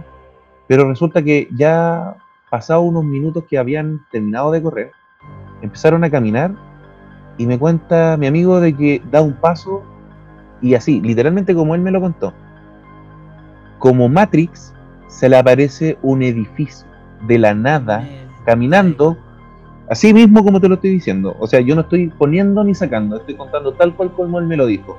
Dio un paso y se le aparece un edificio y empieza a sentir los sonidos de taxi, de las bocinas de, los de las micros, empieza a, a caminar. Recuerden que estamos hablando de Paine. ¿Ya? Estamos hablando de Paine en esta localidad. Resulta que mi amigo ve a una persona de estos que venden en, en la calle y le pregunta dónde están, dónde está él. Y el- la persona que está en la calle le dice, está ahí súper cerca del parque Quinta Normal. O sea, explícate cómo mierda llegáis de Paine a Quinta Normal, dando un paso. Sí, Él, en referencia, me hizo notar lo siguiente. Ni a 150 kilómetros por hora, desde Chanco o Chacra, no me recuerdo la, la provincia, Chanco, Chacra, ya, eh, ni a 150 por hora por el acceso sur, llegas en 30 minutos o 28 minutos desde Paine a San Pablo con Matucana, porque esa era la dirección donde estaba, San Pablo con Matucana. Entonces, él me dice de que ese lapso de 28 minutos que él entendió de traslado desde Paine hacia Santiago, no lo explica, porque él pensó en algún momento que le habían pegado un palo y que obviamente lo habían ido a tirar allá. Pero tú no te explicáis de que, no sé, eran las 8.25 eh, por decirte, 8.25 de la tarde, y en allá en San Pablo con Matucana eran 10 para las 9. O sea, ¿cómo te explicáis eso? No, no, hay explicación. Y sin saber tampoco cómo llegaste. Bueno, dando así como, dándole al asunto de poder seguir con la historia que me contó mi amigo, me dice que se revisa los bolsillos y por suerte tenía plata. Va al terminal de Santiago, a la estación central, y se toma un bus hacia Paine, llegando a la hora del puesto. Pasaron la semana o los días, por lo que me contaba él, y se junta de nuevo con este cabrón y le pregunta, oye, weón, ¿sabes qué? Pasó esta cuestión y yo estuve en esta parte. Y el amigo dice que él no se recuerda cómo mierda, estando juntos, llegó a la casa. Su amigo. Recordemos que lo que yo estoy contando eran dos personas que estaban en esta como tipo de como zanja donde se, se escuchaban estas voces y estas luces. Entonces, el, amigo le dice que no tiene idea cómo llegó a su casa, que no se acuerda, no se acuerda, no se acuerda. Después me contó, porque esto pasó en el, entre el 2002 y el 2004, eh, según lo que me contaba él. Después le preguntó, no, entre el 2002 y el 2003. Después le preguntó, un par de años después, si se recordaba qué es lo que le había pasado y seguía insistiendo de que no se acordaba, no se acordaba. Él, por lógica, me dice, que le contó a sus familiares y que sus familiares no le creyeron. Ya andáis curado de nuevo, le, comentaron. Pero después le comentó a una amiga y esa amiga sí le creyó y le comentó de los viajes astrales, que la verdad él mismo con sus palabras, como me lo dijo, eh, no le creyó, no le, como que no le tomó mucho asunto. Pero sí él entendió de que el viaje que él realizó en ese lapso había sido por brujos porque ellos habían encontrado un lugar de, de, ¿cómo se llama? de encuentro de brujos. Y claramente, o sea, yo, como te digo, y lo he venido repitiendo en todos los podcasts, yo a la gente le creo, le creo el 80%. Pero cada vez que yo le pregunto a esas personas, y si se repite el, el patrón y concepto, una mentira uno es más fácil pillar a un mentiroso que un ladrón. ¿Cierto? Entonces, si hay, eh, ¿cómo se llama? Hay, cuerdas o eh, nudos que no están bien atados, tú vayas a sacar por deducción que te está inventando algo. Pero sabes que esta información que yo te estoy dando, ahora voy a revelar el nombre de esta persona, es de mi gran amigo Gillo Pifia, que es guitarrista y segunda voz en Pifia Hardcore. Ah, está, por eso el lugar. Eh, por eso el lugar. Estimado, no sé si usted tendrá alguna otra noción, bueno, algo personal que le haya pasado con este tema o algo paranormal que le haya pasado directamente. Porque acá a nuestro, a nuestro invitado y obviamente a las personas que están en relación, aparte de contar, a nosotros nos gusta de que puedan abrirse y contar esas experiencias raríficas, por decirlo así. Sí, mira, te voy a contar algo que le pasó a mi familia. ¿cachai? Eh, más que nada. El, bueno, yo tengo, mm, tuve un hermano eh, menor, dos años menor. Eh, digo tuve porque lamentablemente falleció hace ya varios años, el 2002. De una, él estaba enfermo. cuando nació los doctores le dijeron que no iba a vivir tanto, que, nacieran con esa idea mi, mis papás. Bueno, cuento corto, él alcanzó a vivir hasta los 10 años. Eh, él a los 10 años falleció de su enfermedad, etc. un momento doloroso y todo. Y mi hermano, bueno, era, a diferencia mía, era súper creyente. ¿cachai?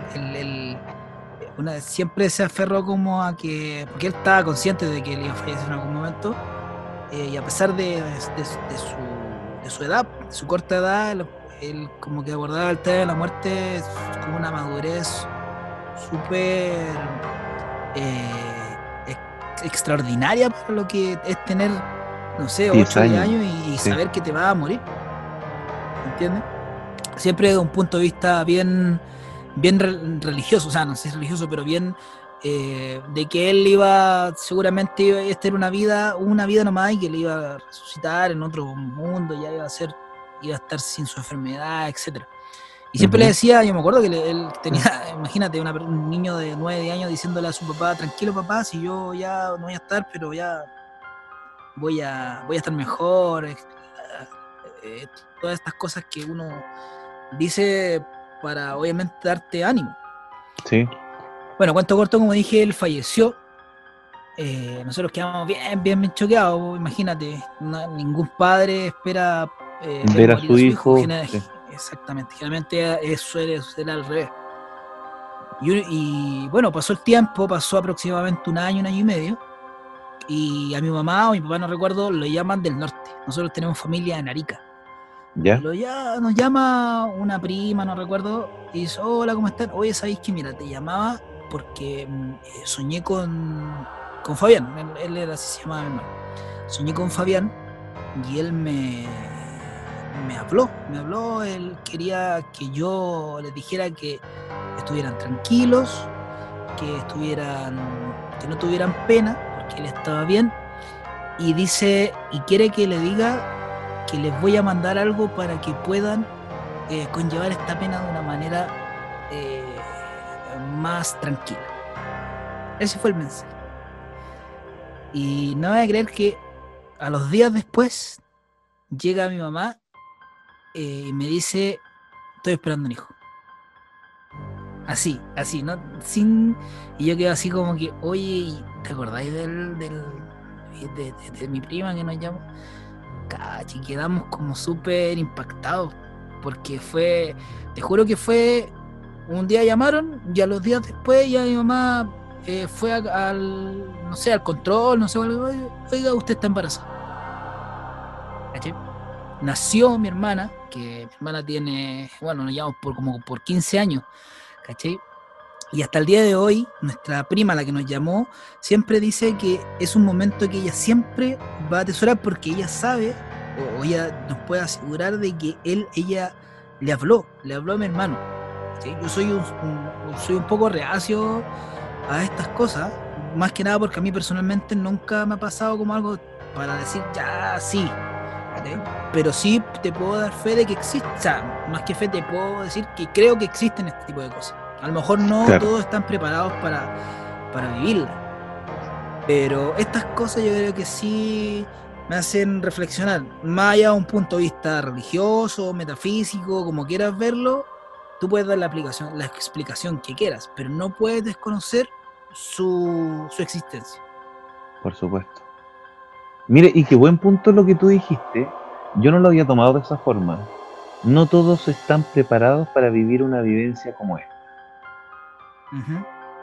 Eso da, claro, pues mucha gente, como yo te contaba anteriormente, yo hasta hace muy poco, y digo muy poco porque fueron un, eh, en ese momento yo estaba entrando a, la etapa de adultez, ya de pasar de ser adolescente, pasar ya por la etapa de los 18, 20 años, yo estaba entrando a la etapa de como la responsabilidad y de saber qué es lo que quería en mi vida, para dónde iba, cómo estaba.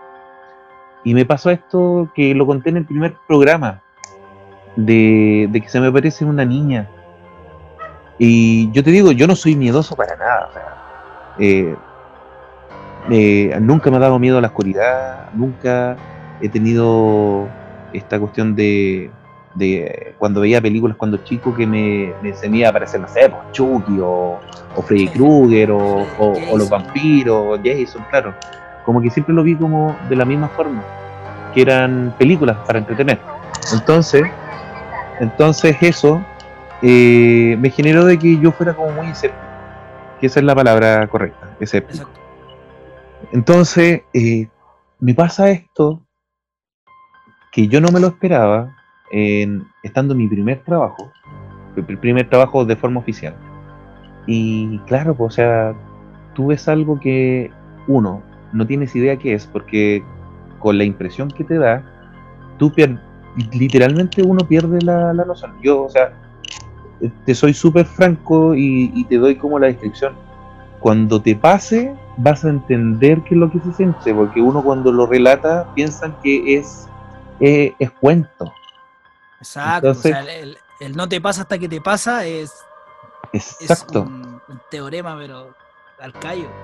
Entonces yo, por ejemplo, como te decía, yo siempre cuando veía estas cuestiones de, ay, que le ponen color, si es pura mentira, y, pero si no te pasa, y bueno, y lo como tú dices, algunos no están preparados para que les pasen el minuto.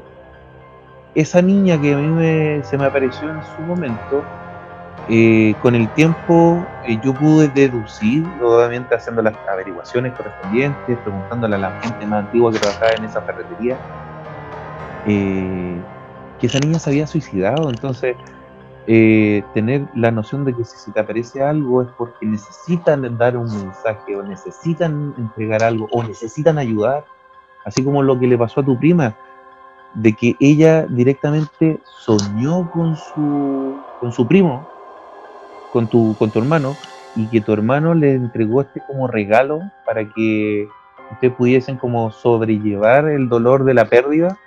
Eh, claro, pues si uno lo cuenta de esta forma, es como, ah, están inventando. Pero si no te pasa, no vayas a saber lo que se siente. eh, o no vaya, no vaya a entender la experiencia. Y, Claro. y, y- y sabes que me deja súper bien metido y lo voy a, vuelvo a, a- a poner en, en, el, en el tablón. Tu dicho, que mucha gente no está preparada para poder vivir.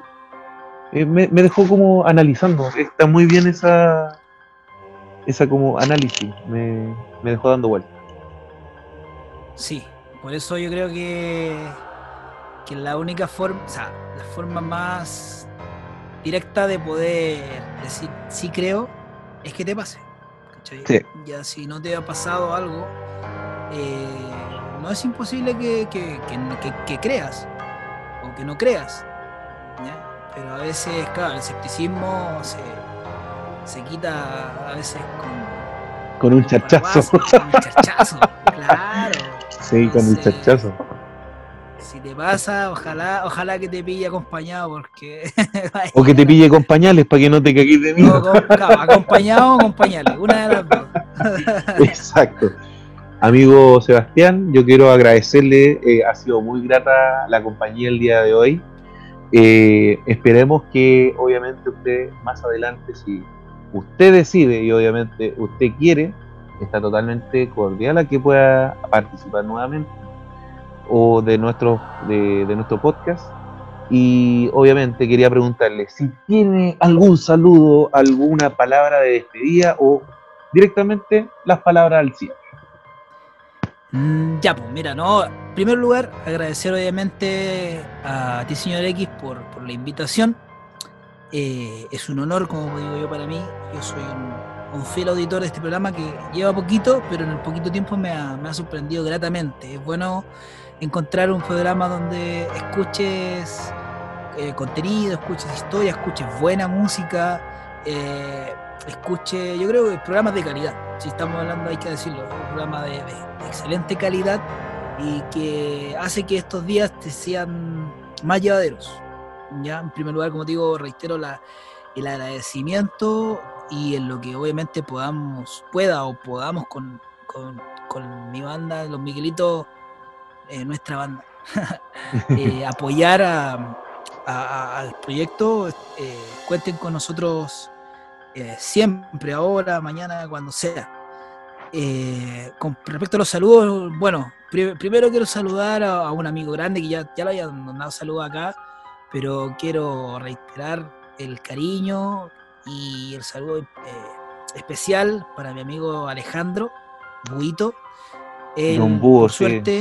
Por suerte ya está mejor, está en su casa, la pasó bien mal. Y, aún queda camino, obviamente, por recorrer. Quiero mandarle un abrazo gigante a la distancia. Eh, vamos nomás, buitos, vamos que se puede. Eh, también mandarle saludos a, a, mis muchachos, a mis muchachos, a Chinito, Leo, JD y sus familias, que hace rato que no nos vemos. En realidad, no solamente a Miguelito, sino que a toda la gente de este mundo, de este mundo, de este pequeño mundo que tenemos, como dice el, el Will Smith, esa pequeña parte de mi mundo se llama felicidad, una cosa así. Sí, así no recuerdo bien textualmente. Pero pura, se le extraña mucho, mucho, mucho, mucho el poder juntarse, compartir, tocar, eh, tirar la talla, etcétera. Y nada, pues, seguir. Quiero mandar un saludo también a toda la gente que está que está sufriendo, eh, conocidos y no conocidos. Eh, creo que esta crisis nos ha dejado ver muchas cosas buenas y también muchas cosas malas. Y las cosas malas a veces no escapan a la voluntad de uno. Eh, cuando hablo de cosas malas, eh, hablo de cosas que en pleno siglo XXI no debiésemos estar viviendo, como es el hambre, como es la pobreza. Y obviamente esto tiene responsable, tiene responsable. Así que ahí va el, el antisaludo también, para todos estos pelmazos que están eh, en, el gobierno, en permazos que están en muchos mundos y realmente la incompetencia es súper es súper grande, hermano. Eh, yo creo que hay mucha rabia acumulada y esta weá es como una olla de presión que en cualquier momento, bueno, ya reventó, sigue reventando, se calmó un poco, eh, por suerte para estos weones. Pero nada, cabros, van a volver los tiempos, vamos a volver a la calle, vamos a volver a las pistas y a dejarla cagar, La verdad, quiero ser sincero, dejarla, dejarla pura cagada, la única manera, weón, por, por nosotros, por nuestros papás, nuestros tatas, nuestros, los que tienen hijos o nuestros sobrinos, no sé. Pero es la última oportunidad. Si no, de aquí nos vamos a la extinción máxima y que caigan los meteoritos que tengan que caer. Así que eso, pues, muchas gracias, señor X, por la invitación. Agradecer también a la gente que está escuchando este podcast. Se hizo súper entretenido y a mí se me hizo realmente ameno. Realmente ameno es, recíproco eso. Y esperar que siga habiendo eh, la galla por muchos años más. Muchas gracias, pues. Estimado, como eh, eh, es en mención, obviamente, honorífica su presencia, usted va a despedir el programa con el último tema musical Así que le dejo el micrófono abierto. Sin antes despedirme, soy X. Recuerden que todos los sábados por La Gaña Podcast y también en nuestro sitio web www.lagaña.cl pueden escuchar el programa todos los días sábados a las 22 horas. Está clavadísimo para que lo puedan escuchar las veces que quieran, desde el capítulo 1 hasta el capítulo de hoy. Así que Nada más que decir, agradecidos por la audiencia que han tenido con nosotros, por su fiel audiencia, y los dejamos con nuestro amigo Sebastián, que nos va a indicar cuál es el último tema. Gracias, señor X. Bueno, nuevamente agradecer y para cerrar, eh, la verdad elegí esta canción, que es una de mis bandas, por no decir la banda, eh, favoritas de la vida, de la vida, de la vida, aunque a muchos no les guste, yo tengo muchos amigos que me dicen, oh, puta la wea fome, pero pucha, en gusto no hay nada escrito.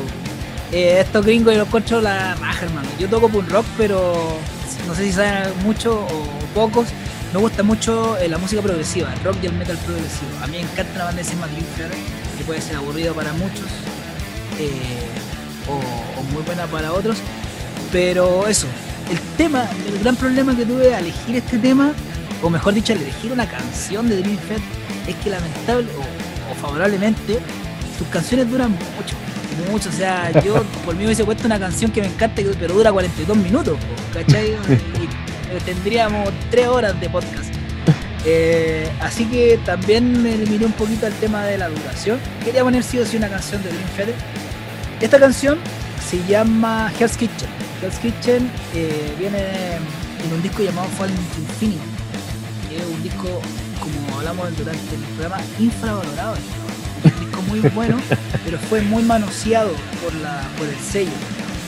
Aún así se pueden rescatar pistas muy buenas, como esta canción. Esta es una canción instrumental, ¿ya? Eh, dura un poquito más de 4 minutos y se llama así porque hay un barrio en Manhattan donde se ubica eh, Avatar Studios, que es donde grabaron esto, y el Jazz Kitchen se llama el, el barrio, ¿ya? Y le pusieron en, en- como en honor o no, al lugar donde fueron, fue grabado este disco que es el. Así que nada pues no quiero despedir, agradecer nuevamente y invitarlos a que sigan escuchando La Gaña Podcast en Spotify, en todas sus redes y nos estaremos viendo pronto en las pistas del rock and roll. Excelente. Entonces vamos a escuchar Hell's Kitchen de Dream Theater. Esto fue El Bostezo por la Caña Podcast. Namaire. Que estén bien. Chao, chao.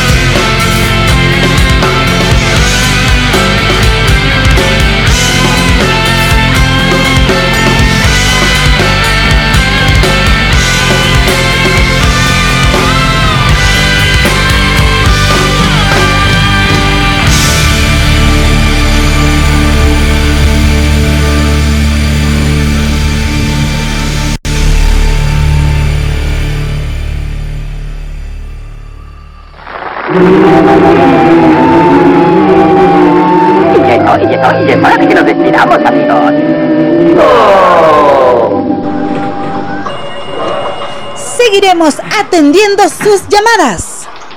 Los esperamos en el próximo capítulo de El Bostezo.